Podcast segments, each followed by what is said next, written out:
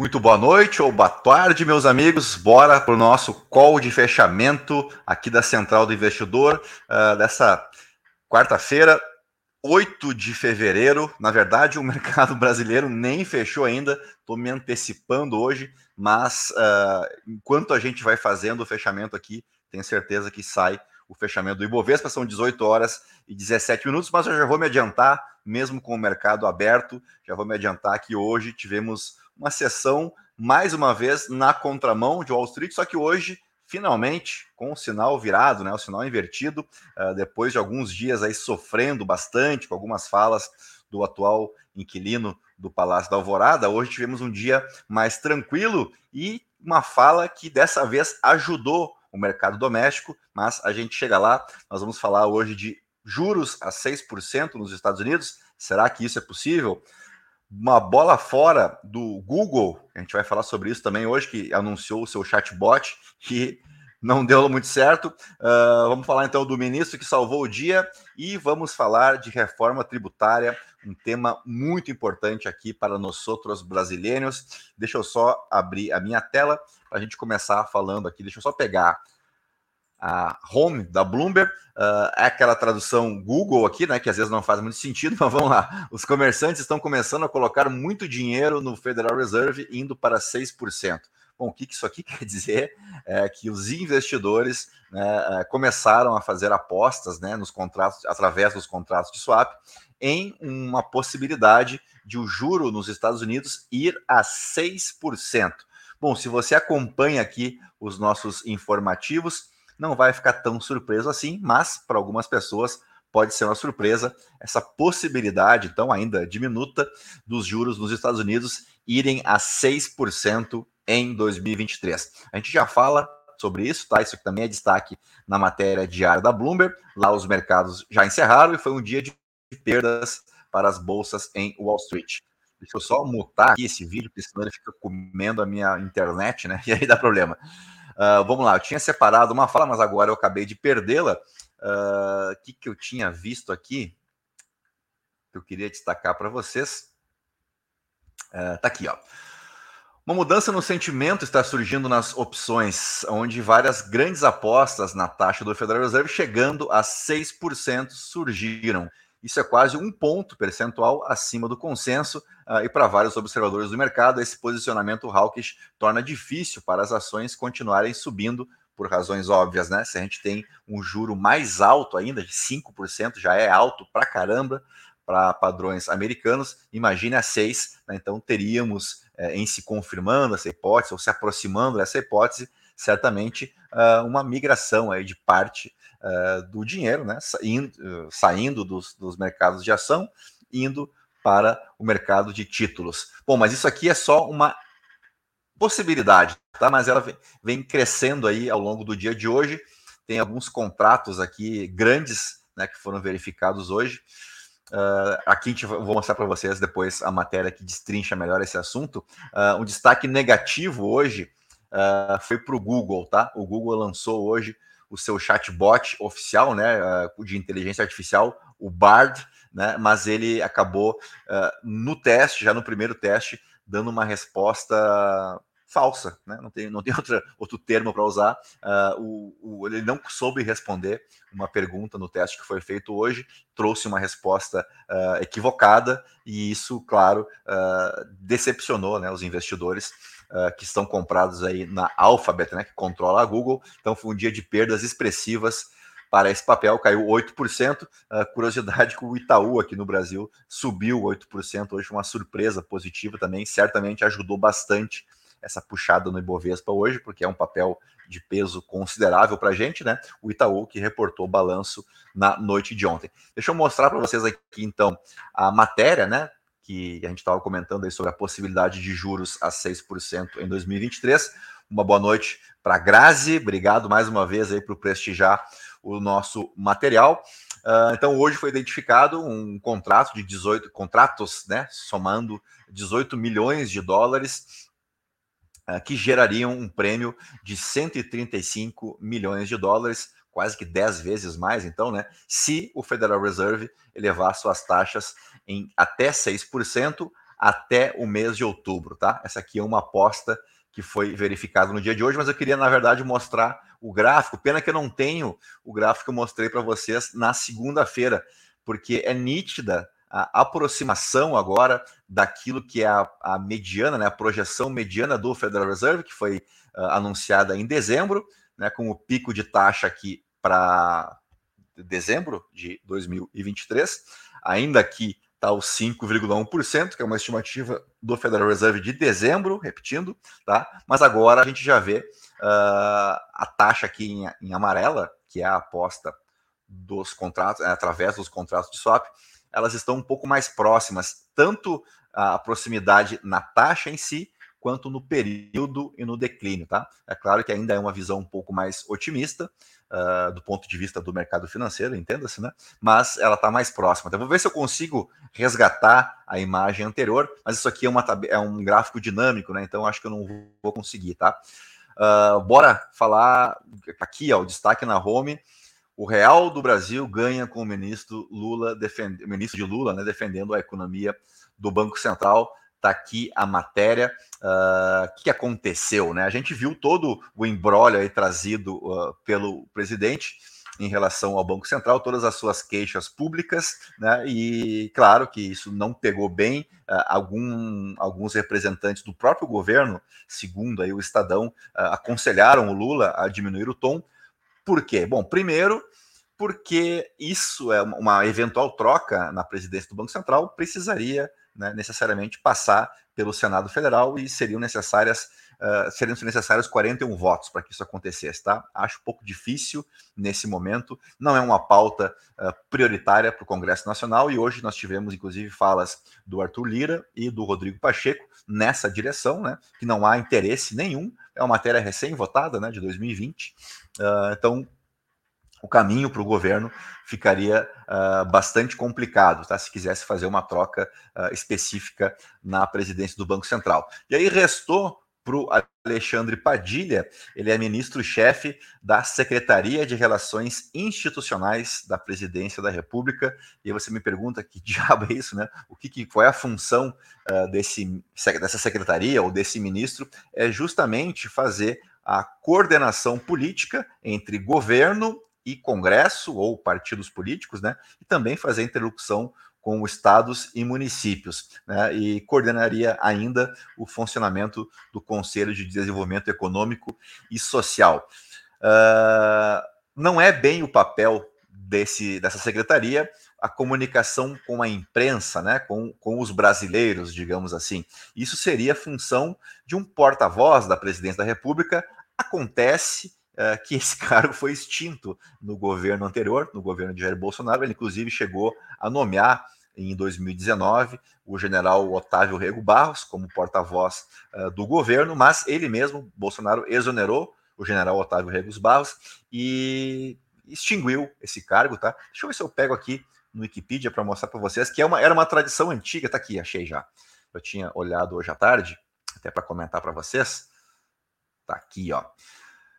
Então a gente vê aqui que tem esse cargo era exercido desde o tempo do governo Médici, lá na ditadura militar, né? Desde 69 e até uh, depois disso, todos os presidentes tinham o seu porta-voz. Nos Estados Unidos isso é muito comum, né? Em vez de você jogar o presidente para falar diretamente, você coloca um porta-voz, que é um cara muito mais preparado para essa comunicação com a imprensa.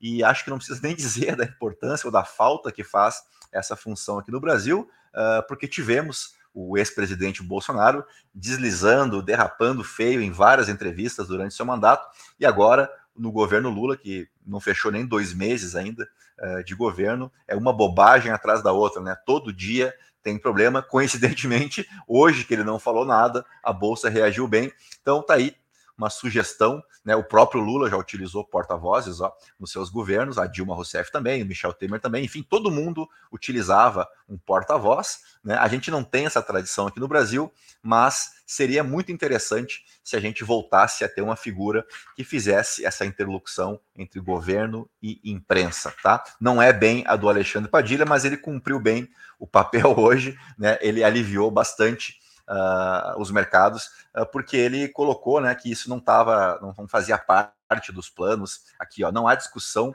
Uh, deixa eu só voltar aqui. Não há discussão no governo para mudar a atual lei do Banco Central e nenhuma pressão para encurtar qualquer mandato.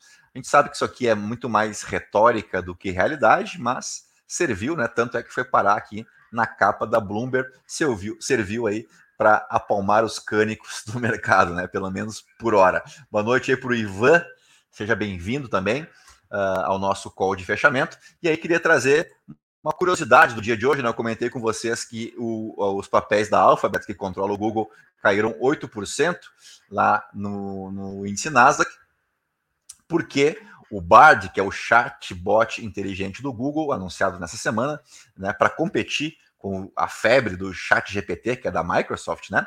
Uh, foi revelado então nesta quarta-feira, mas aqui a estreia foi marcada por uma informação errada apresentada durante a demonstração do chatbot. Uh, um usuário digitou lá quais as novas descobertas do telescópio espacial James Webb eu posso contar ao meu filho de 9 anos de idade. E aí o chat respondeu, né, o, o, robô do Google uh, argumentou que as primeiras fotos uh, de um planeta fora do nosso sistema solar foram tiradas pelo telescópio espacial James Webb, só que isso é incorreto. Na verdade, as primeiras imagens de exoplanetas, né, exoplanetas, foram tiradas pelo VLT, telescópio do European Southern Observatory, em 2004. E essas fotografias foram confirmadas pela NASA, Agência Espacial Americana, e após a GAF, né, as ações do Google, aqui, quando a matéria foi escrita, elas caíam mais de 7% e acabaram fechando com altas, eh, com, perdão, com quedas superiores a 8%. Bom, para a gente fechar de hoje, uh, eu queria mostrar para vocês essa entrevista interessante do Bernard Api, ou Bernard Api, que é o cara mais uh, especialista aí no termo, na, no assunto reforma tributária. Tá? Ele deu uma entrevista interessante aqui.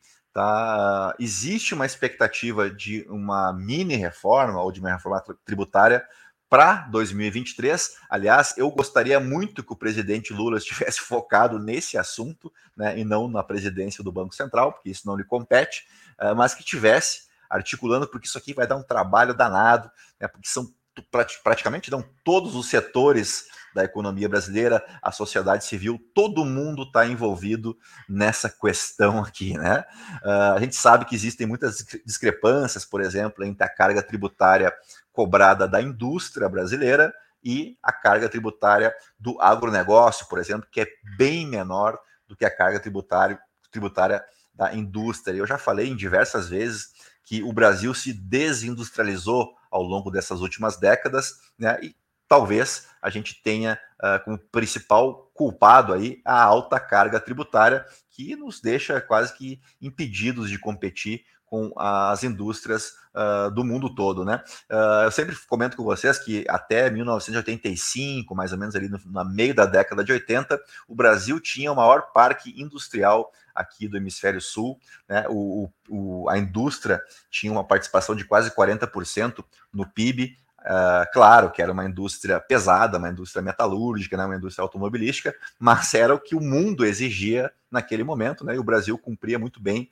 Uh, tem a discussão da, do, do, nacionalismo, né, da produção de carros nacionais aqui e tal, isso, tudo isso a gente conhece essa história, mas o Brasil perdeu o bonde, né, perdeu o trem aí na industrialização e a Covid-19 escancarou esse problema. Então, se a gente conseguir dar uma equalizada nessa carga tributária e fazer a nossa indústria mais competitiva, puxa vida, né? Já seria bem melhor. Bom, vamos lá. Eu vou chamar de Bernard Api, tá? Mas tem gente que chama de Bernard Api, uh, então vocês fiquem à vontade. Bom, ele disse que o Brasil é hoje 20% mais pobre do que poderia ser em razão das distorções do sistema tributário, tá? Mas eu vou direto para a, a, defesa que ele faz aqui do imposto de valor agregado, que é o IVA, também não é novidade para ninguém, né?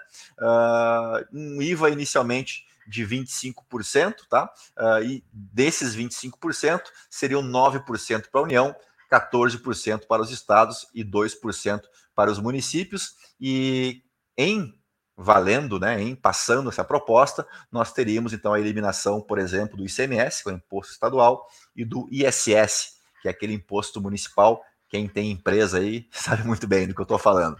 Uh, vamos lá. Daí, claro, ele comentou aqui que existem muitas resistências setoriais, porque muitos são beneficiados, né? muitos estão em listas de exceção.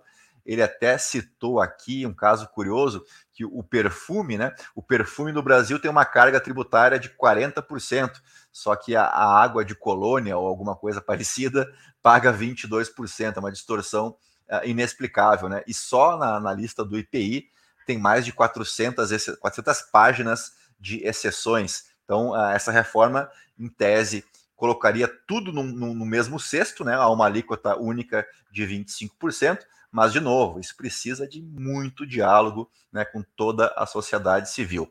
Vamos pegar os principais pontos, então, da reforma pretendida pelo Bernadap, que é, ainda que não seja a ideal, é a mais próxima, porque ela já, já deu início a essa discussão no Congresso Nacional. Tá? Ele não antecipou muito sobre. Uh, será com esse com IVA ou será com o IBS ou um, ou um dual aí, né, uma, uma mescla de IVA federal e outro para estados e municípios. Uh, mas ele falou que será criado para tributar os produtos que têm efeitos negativos, como, por exemplo, os produtos que são nocivos ao meio ambiente. Uh, de alíquota, então, né, ele, ele, aqui repete, né, ele falou em 25%, mas deixou bem claro que essa discussão ainda está em aberta. Né? Ele falou que a Zona Franca de Manaus não é um problema, tá? que ela está aberta para de, debater a transição para o polo industrial do Amazonas e que a transição não será de forma abrupta. Aliás, ele coloca um prazo aí de cerca de 5, 6 anos para a gente fazer uma transição, então, para uma nova matriz tributária, tá? Uh, aqui que ele fala, achei, eu tinha lido de tarde, já não lembrava mais. Ele falou o seguinte: ó, a IPI tem uma lista de 400 páginas para alíquotas dos produtos, inclusive para a Kombi, que nem é produzida mais, para ver como está atualizada essa listagem. Aí, para mostrar as discrepâncias, ah, ele disse que o perfume tem alíquota de 42% e a água de colônia de 12%. No Brasil, não temos regras, só temos exceções. Uh, ele fala aqui ah, em relação à fusão né, do IVA com o ISS. Uh, então, Aqui a gente já falou sobre isso. A transição, então, seria uh, bastante lenta. Né? A PEC prevê uma transição de seis anos e a PEC 110 de cinco anos para que as empresas se adaptem de maneira suave ao novo sistema. A outra transição muito lenta, de 40 a 50 anos, para efeitos total sobre as receitas de estados e municípios. Uh, tem aqui uma questão de um fundo de desenvolvimento que seria criado para compensar a perda de arrecadação de estados e municípios, uh, mas segundo o Bernard App, as, todas as simulações mostraram redução da desigualdade na distribuição das receitas para governadores e prefeitos, e os que administram lugares mais pobres serão beneficiados no primeiro momento. Uh, e falou né, que haveria um sistema de devolução do imposto para as famílias de baixa renda, uma espécie de cashback, né, e é uma medida do ponto de vista redistributivo, ou seja, faz com que o sistema tributário penalize menos os mais pobres. Bom, tudo isso aqui ainda são ideias, né, ainda são propostas, mas, mais uma vez, né, deveria ser o nosso, a nossa prioridade, né, no, no meu entender, né, porque ficar discutindo questões que não competem à presidência não me parece lá muito inteligente. Né? Vamos ver se fechou o Ibovespa, para a gente poder fechar o nosso Morning Call de hoje. Uh, acho que sim. Deixa eu ver aqui. Bora lá. Eu tenho as maiores altas. Tá aqui, fechou sim. Bora pegar aqui o, o, central do investidor, então, mas já vamos começar pelo último, então. O Ibovespa fechou em alta de 1,97% a 109.951 pontos, o que significa dizer que voltamos para o terreno positivo no acumulado do ano. Né? Um alívio, pelo menos uma boa notícia aí para esse início de semana tão turbulenta. Vamos para o petróleo agora. O petróleo do tipo Brent subiu 1,67% a 85 dólares e 9 centavos o barril. O dólar à vista abriu boa parte do dia aí em alta, né?